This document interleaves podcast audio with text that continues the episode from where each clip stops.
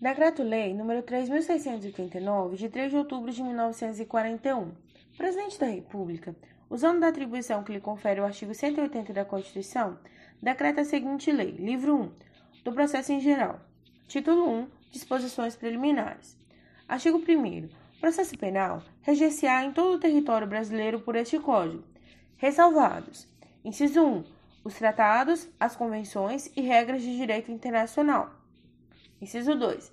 As prerrogativas constitucionais do Presidente da República, dos ministros de Estados nos crimes conexos com os do Presidente da República e dos ministros do Supremo Tribunal Federal nos crimes de responsabilidade. Inciso 3. Os processos da competência da Justiça Militar. Inciso 4. Os processos da competência do Tribunal Especial. Inciso 5. Os processos por crimes de imprensa. Parágrafo único. Aplicar-se-á, entretanto, este Código aos processos referidos nos incisos 4 e 5, quando as leis especiais que os regulam não dispuserem de modo diverso. Artigo 2. A lei processual penal aplicar-se-á desde logo, sem prejuízo da validade dos atos realizados sobre a vigência da lei anterior. Artigo 3. A lei processual penal admitirá a interpretação extensiva e a aplicação analógica bem como o suplemento dos princípios gerais de direito. Juiz das Garantias. Artigo 3A. Processo penal terá estrutura acusatória, vedada a iniciativa do juiz na fase de investigação e a substituição da atuação probatória do órgão de acusação. Artigo 3b. O juiz das garantias é responsável pelo controle da legalidade da investigação criminal e pela salvaguarda dos direitos individuais cuja franquia tenha sido reservada à autorização prévia do Poder Judiciário, competindo-lhe especialmente: inciso 1. Receber a comunicação imediata da prisão, nos termos do inciso 62 do caput do artigo 5 da Constituição Federal. Inciso 2. Receber o auto da prisão em flagrante para o controle da legalidade da prisão, observando o disposto do artigo 310 desse Código. Inciso 3. Zelar pela observância dos direitos do preso, podendo determinar que este seja conduzido à sua presença a qualquer tempo. Inciso 4. Ser informado sobre a instauração de qualquer investigação criminal. Inciso 5. Decidir sobre o requerimento de prisão provisória ou outra medida cautelar, observando dispostos no parágrafo 1 desse artigo.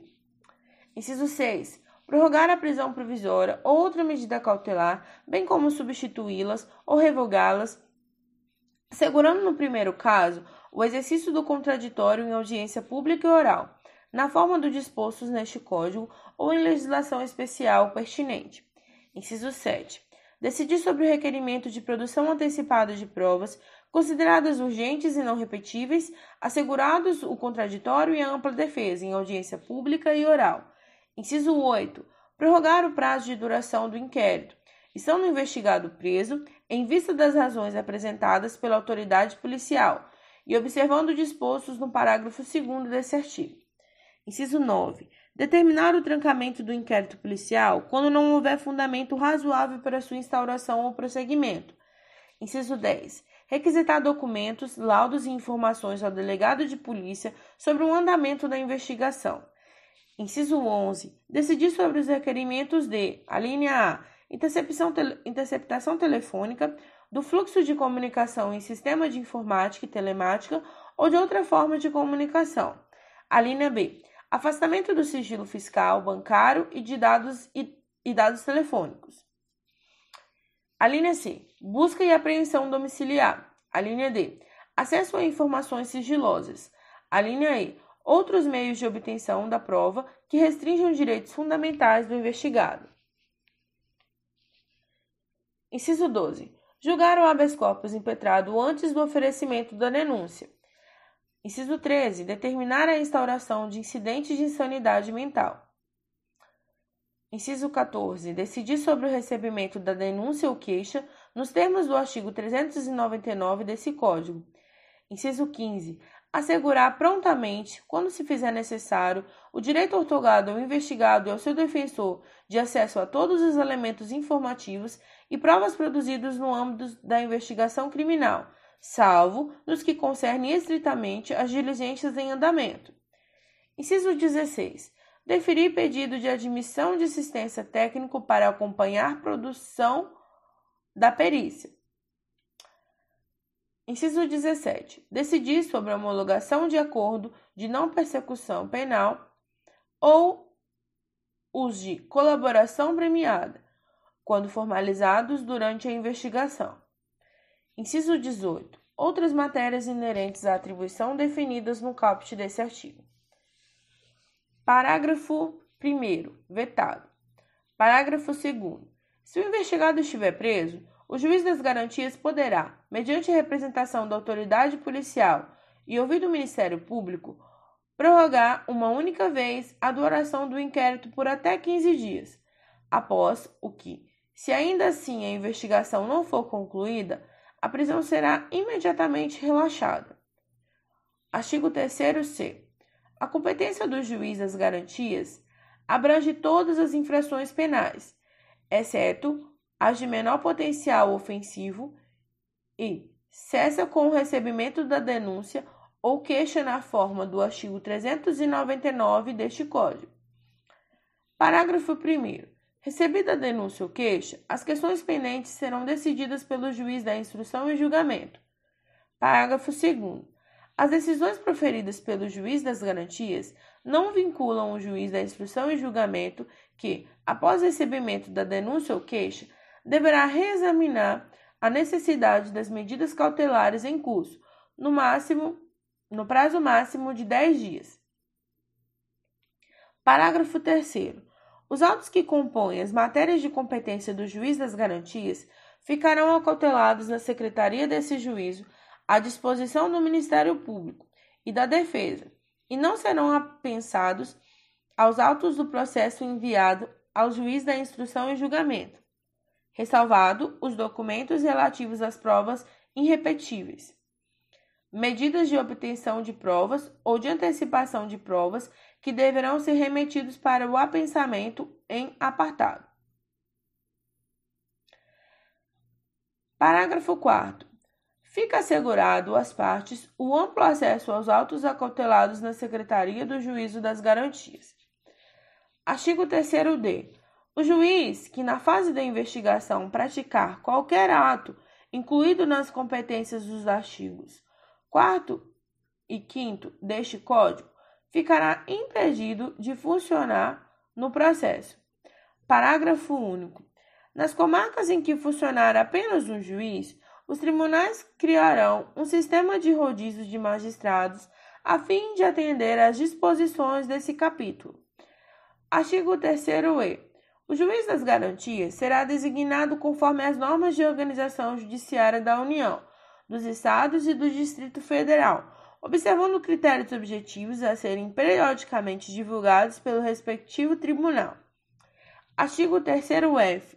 O juiz das garantias deverá assegurar o cumprimento das regras para o tratamento dos presos, impedindo um acordo ou ajuste de qualquer autoridade com órgãos da imprensa para explorar a imagem da pessoa submetida à prisão, sob pena de responsabilidade civil, administrativa e penal. Parágrafo único. Por meio de regulamento, as autoridades deverão disciplinar em 180 dias o modo pelo qual as informações sobre a realização da prisão, a identidade do preso serão, de modo padronizado e respeitada a programação normativa aludida no caput desse artigo, transmitida à imprensa, assegurada a efetividade da persecução penal, o direito à informação e a dignidade da pessoa submetida à prisão.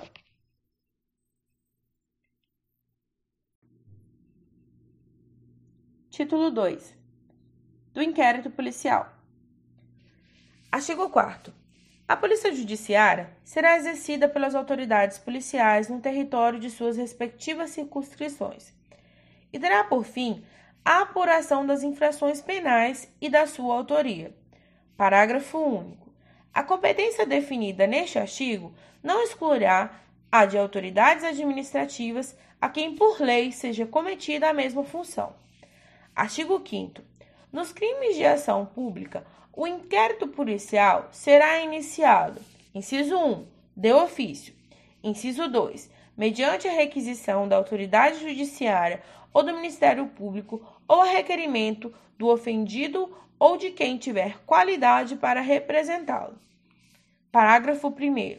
O requerimento a que se refere o inciso 2 conterá, sempre que possível, a linha A, a narração do fato com todas as circunstâncias, a linha B, a individualização do indiciado ou seus sinais característicos e as razões de convicção ou de presunção de ser ele o autor da infração ou os motivos da impossibilidade de o fazer. A linha C, a nomeação das testemunhas com indicação de sua profissão e residência. Parágrafo 2 do despacho que indeferiu o requerimento de abertura de inquérito, caberá recurso para o chefe da polícia. Parágrafo 3 Qualquer pessoa do povo que tiver conhecimento da existência de infração penal em que cabe ação pública poderá verbalmente ou por escrito comunicá-la à autoridade policial e esta, verificada a procedência das informações, mandará instaurar inquérito. Parágrafo 4. O inquérito nos crimes em que a ação pública depender de representação não poderá, sem ela, ser iniciado. Parágrafo 5. Nos crimes de ação privada, a autoridade policial somente poderá proceder a inquérito a requerimento de quem tenha qualidade para intentá-la. Artigo 6. Logo que tiver conhecimento da prática da infração penal, a autoridade policial deverá: inciso 1. Dirigir-se ao local, providenciando para que, se não alterem o estado e conservação das coisas, até a chegada dos peritos criminais. Inciso 2 apreender os objetos que tiverem relação com o fato, após liberados pelos peritos criminais. Inciso 3. Colher todas as provas que servirem para o esclarecimento do fato e suas circunstâncias. Inciso 4. Ouvir o ofendido. Inciso 5. Ouvir o indiciado, com observância no que for aplicável do disposto do capítulo 3 do título certe deste livro, devendo o respectivo termo ser assinado por duas testemunhas que lhe tenham ouvido a leitura. Inciso 6. Proceder o reconhecimento de pessoas e coisas e as acareações. Inciso 7. Determinar, se for o caso, que se proceda ao exame de corpo de delito e as quaisquer outras perícias. Inciso 8. Ordenar a identificação do indiciado pelo processo datiloscópico e, se possível, fazer juntar, fazer juntar aos atos suas folhas de antecedentes. Inciso 9. Averiguar a vida pregressa do indiciado sobre o ponto de vista individual, familiar e social, sua condição econômica, sua atitude e estado de ânimo antes e depois do crime e durante ele, e quaisquer outros elementos que contribuem para a apreciação do seu temperamento e caráter. Inciso 10. Colher informações sobre a existência de filhos, respectivas idades e se possuem alguma deficiência e os nomes e contatos de eventual responsável pelo cuidado dos filhos indicado pela pessoa presa. Artigo 7 para verificar a possibilidade de haver a infração sido praticada de determinado modo, a autoridade policial poderá proceder à reprodução simulada dos fatos, desde que essa não contrarie a moralidade e a ordem pública. Artigo 8. Havendo prisão em flagrante, será observado o disposto no capítulo 2, no título 9 deste livro. Artigo 9.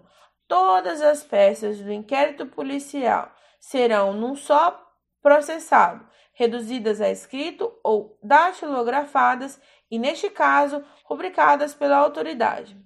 Artigo 10. O inquérito deverá terminar no prazo de 10 dias, se o indiciado tiver sido preso em flagrante ou estiver preso preventivamente, contado o prazo nessa hipótese a partir do dia em que se executar a ordem de prisão ou no prazo de 30 dias, quando estiver solto, mediante fiança ou sem ela. Parágrafo 1. A autoridade fará minucioso relatório do que tiver sido apurado e enviará autos ao juiz competente. Parágrafo 2.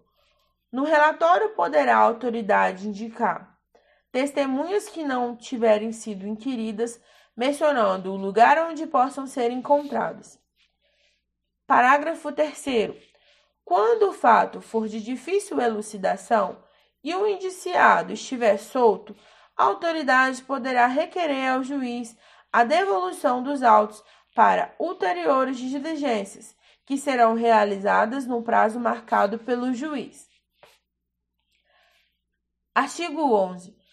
Os instrumentos do crime, bem como os objetos que interessarem a prova, acompanharão os autos do inquérito. Artigo 12. O inquérito policial acompanhará a denúncia ou queixa, sempre que servir de base uma ou outra. Artigo 13. Incumbirá ainda a autoridade policial, inciso 1, fornecer às autoridades judiciárias as informações necessárias à instrução e julgamento dos processos. Inciso 2. Realizar as diligências requisitadas pelo juiz ou pelo Ministério Público.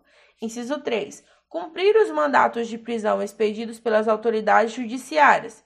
Inciso 4. Representar acerca da prisão preventiva. Artigo 3 artigo 13A. Nos crimes previstos no artigo 148, 149 e 149A, nos parágrafos terceiros do artigo 158, no artigo 159 do Decreto-Lei número 2848, de 7 de dezembro de 1940, Código Penal, e no artigo 239 da Lei 8069, de 13 de julho de 1990, Estatuto da Criança e do Adolescente, o membro do Ministério Público ou o delegado de polícia poderá requisitar de qualquer órgão do poder público ou de empresas da iniciativa privada dados e informações cadastrais da vítima ou de suspeitos. Parágrafo único. A requisição que será atendida no prazo de 24 horas conterá: inciso 1, o nome da autoridade requisitante. Inciso 2, o número do inquérito policial. E, inciso 3, a identificação da unidade de polícia judiciária responsável pela investigação.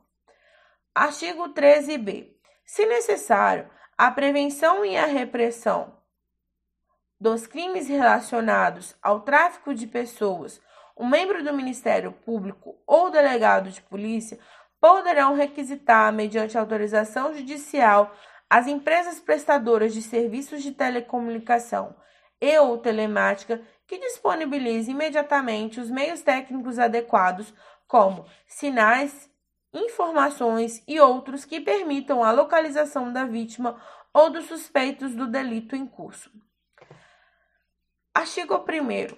Para os efeitos deste artigo, sinal significa posicionamento da estação de cobertura, setorização e intensidade de radiofrequência. Parágrafo 2. Na hipótese de que trata o o sinal, inciso 1, não permitirá acesso ao conteúdo da comunicação de qualquer natureza, que dependerá de autorização judicial, conforme disposto em lei. Inciso 2. Deverá ser fornecido pela prestadora de telefonia móvel celular por um período não superior a 30 dias, renovável por uma única vez por igual período. Inciso 3. Para períodos superiores àqueles que trata o inciso 2, será necessária a apresentação de ordem judicial. Parágrafo 3. Na hipótese prevista neste artigo, o inquérito policial deverá ser instaurado no prazo máximo de 72 horas, contado do registro da respectiva ocorrência policial. Parágrafo 4. Não havendo manifestação judicial no prazo de 12 horas, a autoridade competente requisitará as empresas prestadoras de serviços de telecomunicação e ou telemática que disponibilizem imediatamente os meios técnicos adequados, como sinais, informações e outros que permitam a localização da vítima ou dos seus suspeitos do delito em curso, com a imediata comunicação ao juiz. Artigo 14. O ofendido ou seu representante legal e o indiciado poderão requerer qualquer diligência que será realizada ou não a juízo da autoridade. Artigo 14-A. Nos casos em que os servidores vinculados às instituições dispostas no artigo 140, 144 da Constituição Federal figurarem como investigados em inquéritos policiais, inquéritos policiais militares e demais procedimentos extrajudiciais, cujo objeto for investigação de fatos relacionados ao uso da força letal praticado no exercício profissional de forma consumada ou tentada, incluindo as situações dispostas no artigo 23 do Decreto-Lei nº 2848 de 7 de dezembro de 1940, o Código Penal, o indiciado poderá constituir defensor. Parágrafo 1. Para os casos previstos no caput desse artigo, o investigado deverá ser citado da instauração do procedimento investigatório, podendo constituir defensor no prazo de 48 horas a contar do recebimento da citação. Parágrafo 2. Esgotado o prazo disposto no parágrafo 1 deste artigo, com ausência de nomeação de defensor pelo investigado, a autoridade responsável pela investigação deverá intimar a instituição a que estava vinculado o investigado à época da ocorrência dos fatos para que essa, no prazo de 48 horas, indique o defensor para a representação do investigado. Parágrafo 6. As disposições constantes desse artigo se aplicam aos servidores militares vinculados às instituições dispostas no artigo 142 da Constituição Federal, desde que os fatos investigados digam respeito missões para a garantia da lei e da ordem. Artigo 15. Se o indicado for menor, ser-lhe-á nomeado curador pela autoridade policial. Artigo 16. O Ministério Público não poderá requerer a devolução do inquérito à autoridade policial, senão para novas diligências, imprescindíveis ao oferecimento da denúncia. Artigo 17. A autoridade policial não poderá mandar arquivar autos de inquérito. Artigo 18. Depois de ordenado o arquivamento do inquérito pela autoridade judiciária por falta de base para denúncia, a autoridade policial poderá proceder novas pesquisas, se de outras provas tiver notícia. Artigo 19. Nos crimes em que não couber ação pública, os autos do inquérito serão remetidos ao juízo competente, onde aguardarão a iniciativa do ofendido ou de seu representante legal ou serão entregues ao requerente se o pedir mediante traslado. Artigo 20. A autoridade assegurará no inquérito o sigilo necessário à elucidação do fato ou exigido pelo interesse da sociedade. Parágrafo único. Nos atestados de antecedentes que lhe forem solicitados, a autoridade policial não poderá mencionar quaisquer anotações referentes à instauração de inquérito contra os requerentes. Artigo 21. A incomunicabilidade do indiciado dependerá sempre de despacho nos autos e somente será permitida quando o interesse da sociedade ou a conveniência da investigação o exigir. Parágrafo único. A incomunicabilidade que não excederá de três dias, será decretada por despacho fundamentado do juiz a requerimento da autoridade policial ou do órgão do Ministério Público, respeitado em qualquer hipótese o disposto do artigo 89, inciso 3, do Estatuto da Ordem dos Advogados do Brasil. Artigo 22. No Distrito Federal e nas comarcas em que houver mais de uma circunscrição policial, a autoridade em exercício, com exercício em uma delas poderá, nos inquéritos a que esteja procedendo, ordenar diligências em circunscrição de outra, independentemente de precatórias ou requisições, e bem assim providenciará até que compareça a autoridade competente, sobre qualquer fato que ocorra em sua presença noutra circunscrição. Artigo 23. Ao fazer a remessa dos atos do inquérito ao juiz competente, a autoridade policial oficiará ao Instituto de Identificação e Estatística ou Repartição congênere, mencionando o juízo a quem tiverem sido distribuídos e os dados relativos à infração penal e a, e a pessoa do indiciado. Título 3 da Ação Penal. Artigo 24. Nos crimes da ação pública, essa será promovida por denúncia do Ministério Público, mas dependerá, quando a lei o exigir, de requisição do Ministro da Justiça ou de representação do ofendido, ou de quem tiver qualidade para representá-lo. Parágrafo 1. No caso de morte do ofendido, ou quando declarado ausente por decisão judicial, o direito de representação passará ao cônjuge, ascendente, descendente ou irmão. Parágrafo 2. Seja qual for o crime, quando praticado em detrimento do patrimônio ou interesse da União, Estados e município, a ação penal será pública. Artigo 25. A representação será irretratável, depois de oferecida a denúncia. Artigo 26. A ação penal nas contravenções será iniciada com o auto da prisão em flagrante ou por meio da portaria expedida pela autoridade judiciária ou policial. Artigo 27. Qualquer pessoa do povo poderá provocar a iniciativa do Ministério Público, nos casos em que caiba a ação pública, fornecendo-lhe por escrito informações sobre o fato e autoria e indicando o tempo, o lugar e os elementos de convicção. Artigo 28. Ordenado o arquivamento do inquérito policial ou de quaisquer elementos informativos da mesma natureza, o órgão do Ministério Público comunicará a vítima ao investigado e à autoridade policial e encaminhará os autos para a instância de revisão ministerial para fins de homologação na forma da lei. Parágrafo 1. Se a vítima ou seu representante legal não concordar com o arquivamento do inquérito policial, poderá, no prazo de 30 dias do recebimento da comunicação, submeter a matéria à revisão da instância competente do órgão ministerial, conforme dispuser a respectiva lei orgânica. Parágrafo 2. Nas ações penais relativas a crimes praticados em detrimento da União, Estado e município, a revisão do arquivamento do inquérito policial poderá ser provocada pela chefia do órgão a quem couber a sua representação judicial.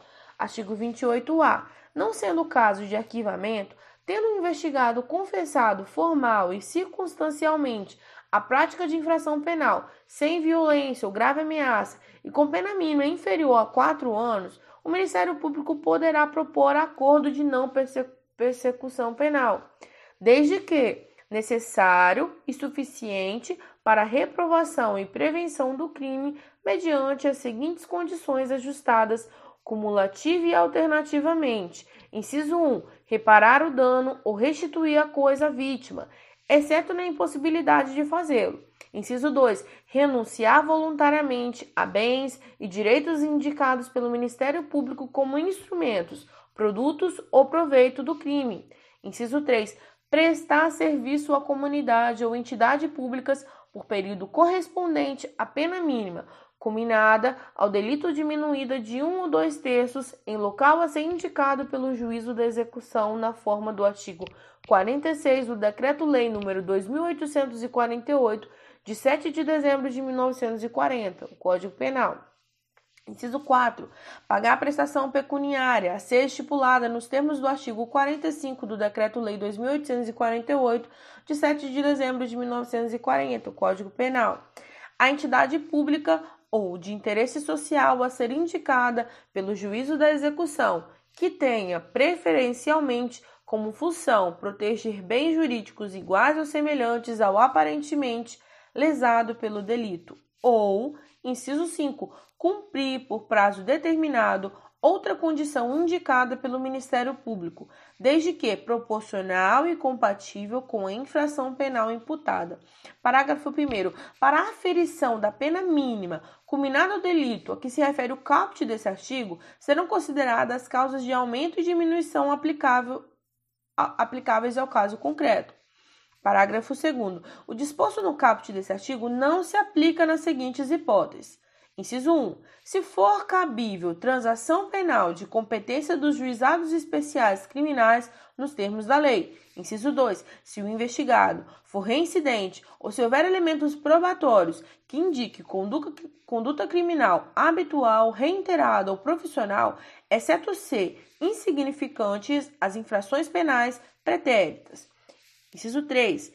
Ter sido o agente beneficiado nos cinco anos anteriores ao cometimento da infração em acordo de não persecução penal, transação penal ou suspensão condicional do processo.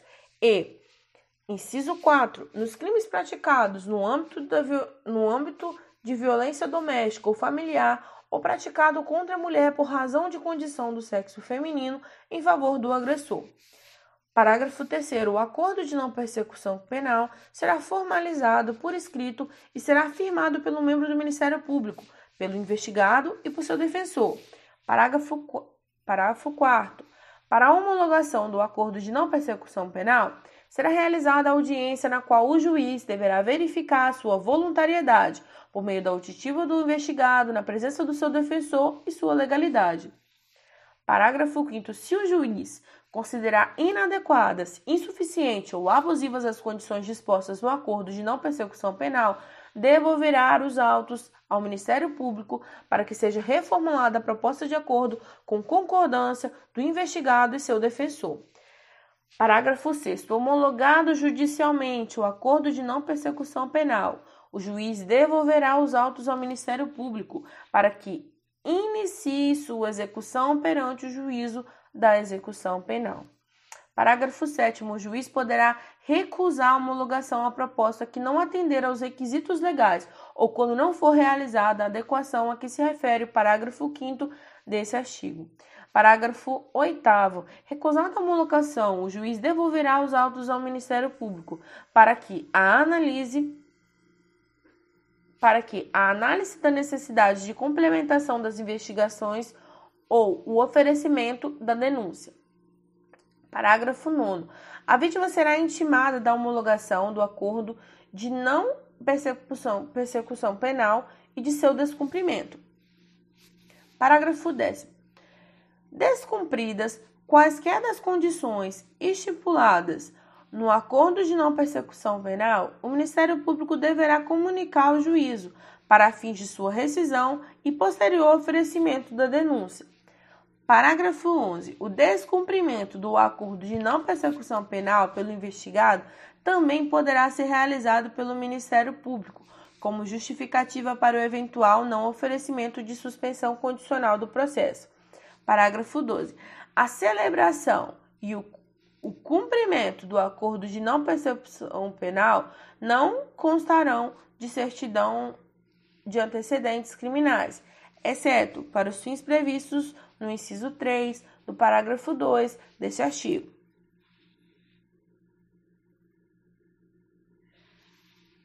Parágrafo 13. Cumprido integralmente o acordo de não persecução penal, o, juiz, o juízo competente decretará a extinção da punibilidade. Parágrafo 14. No caso de recusa por parte do Ministério Público em propor o acordo de de não persecução penal, persecução penal, o investigado poderá requerer a remessa dos autos ao órgão superior, na forma do artigo 28 deste Código. Artigo 29. Será admitida a ação privada nos crimes de ação pública se esta não for intentada no prazo legal, cabendo ao Ministério Público agitar a queixa, repudiá-la e oferecer denúncia substitutiva, intervir em todos os termos do processo fornecer elementos de prova, interpor recurso e, a todo tempo, no caso de negligência do querelante, retomar a ação como parte principal. Artigo 30. Ao ofendido ou a quem tem a qualidade para representá-lo, caberá intentar a ação privada. Artigo 31. No caso de morte do ofendido ou quando declarado ausente por decisão judicial, o direito de oferecer queixa ou prosseguir na ação passará ao cônjuge ascendente, descendente ou irmão. Artigo 32. Nos crimes de ação privada, o juiz, a requerimento da parte que comprovar sua pobreza, nomeará advogado para promover a ação penal. Parágrafo 1. Considerar-se-á pobre a pessoa que não puder prover as despesas do processo, sem privar-se dos recursos indispensáveis ao próprio sustento ou da família. Parágrafo 2. Será prova suficiente de pobreza o atestado da autoridade policial em cuja circunscrição residir o ofendido. Artigo 33. Se o ofendido for menor de 18 anos ou mentalmente enfermo ou retardado mental e não tiver representante legal ou colidirem os interesses deste com os daquele, o direito de queixa poderá ser exercido por curador especial, nomeado de ofício ou a requerimento do Ministério Público pelo juiz competente para o processo penal.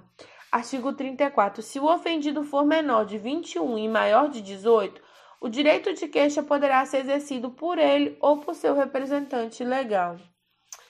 Artigo 36. Se comparecer mais de uma pessoa com o direito de queixa, terá preferência o cônjuge e, em seguida, o parente mais próximo na ordem de enumeração constante do artigo 31, podendo, entretanto, qualquer delas prosseguir na ação, caso o querelante desista da instância ou o abandone. Artigo 37. As fundações, associações ou sociedades legalmente constituídas poderão exercer a ação penal, devendo ser representadas por quem os respectivos contratos ou estatutos designarem, ou, no silêncio desses, pelos seus diretores ou sócios gerentes.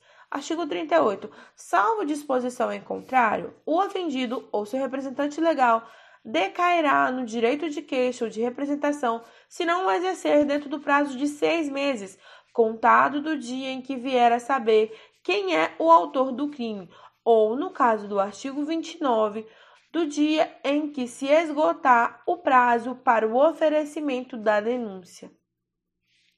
Parágrafo único. Verificar-se-á a decadência do direito de queixa ou representação dentro do mesmo prazo, nos casos do artigo 24, parágrafo único e 31.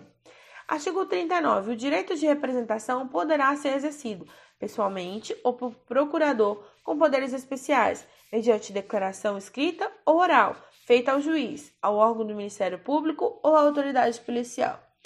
Parágrafo 1. A representação feita oralmente ou por escrito, sem assinatura devidamente autenticada do ofendido, de seu representante legal ou procurador, será reduzida a termo perante o juiz ou autoridade policial, presente o órgão do Ministério Público quando a este houver sido dirigida. Parágrafo 2. A representação conterá todas as informações que possam servir à apuração do fato e da autoria. Parágrafo 3. Oferecido ou reduzido a termo a representação, a autoridade policial procederá a inquérito ou, não sendo competente, remetê-lo-á à autoridade que o for. Parágrafo 4. A representação, quando feita ao juiz, operante este reduzido a termo, será remetida à autoridade policial para que esta proceda ao inquérito. Parágrafo 5. O órgão do Ministério Público dispensará o inquérito se com representação forem oferecidos elementos que o habilitem a promover a ação penal. E, nesse caso, oferecerá a denúncia no prazo de 15 dias. Artigo 40. Quando, em autos ou papéis de que o conhecerem, os juízes ou tribunais verificarem a existência de crime de ação pública, remeterão ao Ministério Público as cópias e os documentos necessários ao oferecimento da denúncia. Artigo 41.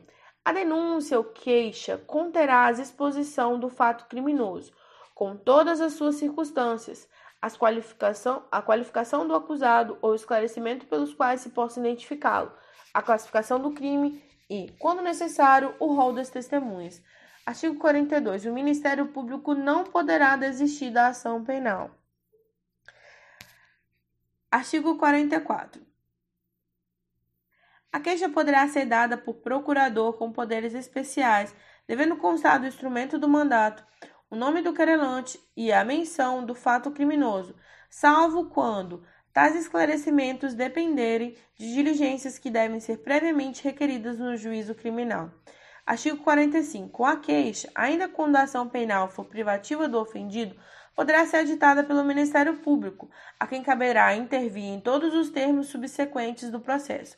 Artigo 46. O prazo para o oferecimento da denúncia, estando o réu preso, será de cinco dias, contado da data do que o órgão do Ministério Público receber os autos do inquérito policial e de 15 dias se o réu estiver solto ou afiançado. No último caso, se houver devolução do inquérito à autoridade policial, artigo 16, contar-se-á o prazo da data em que o órgão do Ministério Público receber novamente os autos. Parágrafo 1. Quando o Ministério Público dispensar um inquérito policial, o prazo para o oferecimento da denúncia contar-se-á da data em que tiver recebido as peças de informações ou a representação. Parágrafo 2. O prazo para o aditamento da queixa será de três dias, contado da data em que o órgão do Ministério Público receber os autos e, se este não se pronunciar dentro do triduo, entender-se-á que não se tem o que aditar, prosseguindo-se nos demais termos do processo. Artigo 47. Se o Ministério Público julgar necessários maiores esclarecimentos e documentos complementares ou novos elementos de convicção, deverá requisitá-los diretamente de, quaisquer, de qualquer autoridade ou funcionário de quem deva ou possa fornecê-los. Artigo 48. A queixa contra qualquer dos autores de crime obrigará ao processo de, obrigará ao processo de todos e o Ministério Público velará pela sua indivisibilidade. Artigo 49. A renúncia ao exercício do direito de queixa em relação a um dos autores do crime a todos se estenderá. Artigo 50. A renúncia expressa constará de declaração assinada pelo ofendido por seu representante legal ou procurador com poderes especiais, Parágrafo único. A renúncia do representante legal do menor que houver completado 18 anos não privará este do direito de queixa, nem a renúncia do último excluirá o direito do primeiro. Artigo 51. O perdão concedido a um dos querelados aproveitará a todos, sem que produza, todavia, efeito com relação ao que o recusar. Artigo 52. Se o querelante for menor de 21 e maior de 18, o direito de perdão poderá ser exercido por ele ou por seu representante legal, mas o perdão concedido por um, havendo oposição do outro, não produzirá efeito. Artigo 53. Se o querelado for mentalmente enfermo, o retardado mental ou retardado mental e não houver representante legal, ou colidir os interesses deste com os do querelado, a aceitação do perdão caberá ao curador que o juiz lhe nomear. Artigo 54. Se o querelado for menor de 21, observar-se-á quanto à aceitação do perdão o disposto do artigo 52. O perdão poderá ser aceito por procurador com poderes especiais. Artigo 56. Aplicar-se-á ao perdão extraprocessual expresso o disposto do artigo 50. Artigo 57. A renúncia tácita e o perdão tácito admitirão todos os meios de prova. Artigo 58. Concedido o perdão, mediante declaração expressa nos autos, o querelado será intimado a dizer, dentro de três dias, se o aceita, devendo ao mesmo tempo ser cientificado de que o seu silêncio importará a aceitação. Parágrafo único. Aceita o perdão, o juiz julgará extinta a punibilidade. Artigo 59. A aceitação do perdão fora do processo constará de declaração assinada pelo querelado por seu representante legal ou procurador com poderes especiais. Artigo 60. Nos casos em que somente se procede mediante queixa, considerar-se-á perenta a ação penal. Inciso 1. Quando iniciada esta, o querelante deixar de promover o andamento do processo durante 30 dias seguidos. Inciso 2. Quando falecendo o querelante ou sobrevindo sua incapacidade, não comparecer em juízo para prosseguir no processo dentro do prazo de 60 dias. Qualquer das pessoas a quem couber fazê-lo, ressalvando o disposto do artigo 36. Inciso 3. Quando o querelante deixar de comparecer sem motivo justificado a qualquer auto do processo a que deve estar presente ou deixar de formular o pedido de condenação das alegações, nas alegações finais. Inciso 4. Quando sendo o querelante pessoa jurídica, essa se extinguir sem deixar sucessor. Artigo 61. Em qualquer fase do processo, o juiz, o juiz, se reconhecer extinta a punibilidade, deverá declará-lo de ofício. Parágrafo único. No caso de requerimento do Ministério Público, do querelante ou do réu, o juiz mandará autuá-lo em apartado ou ouvirá apartado ouvirá a parte contrária e se julgar conveniente concederá o prazo de cinco dias para a prova, proferindo a decisão dentro de cinco dias ou, ou reservando-se para apreciar a matéria na sentença final. Artigo 62. No caso de morte do acusado, o juiz somente à vista da certidão de óbito e depois de ouvido o Ministério Público declarará extinta a punibilidade.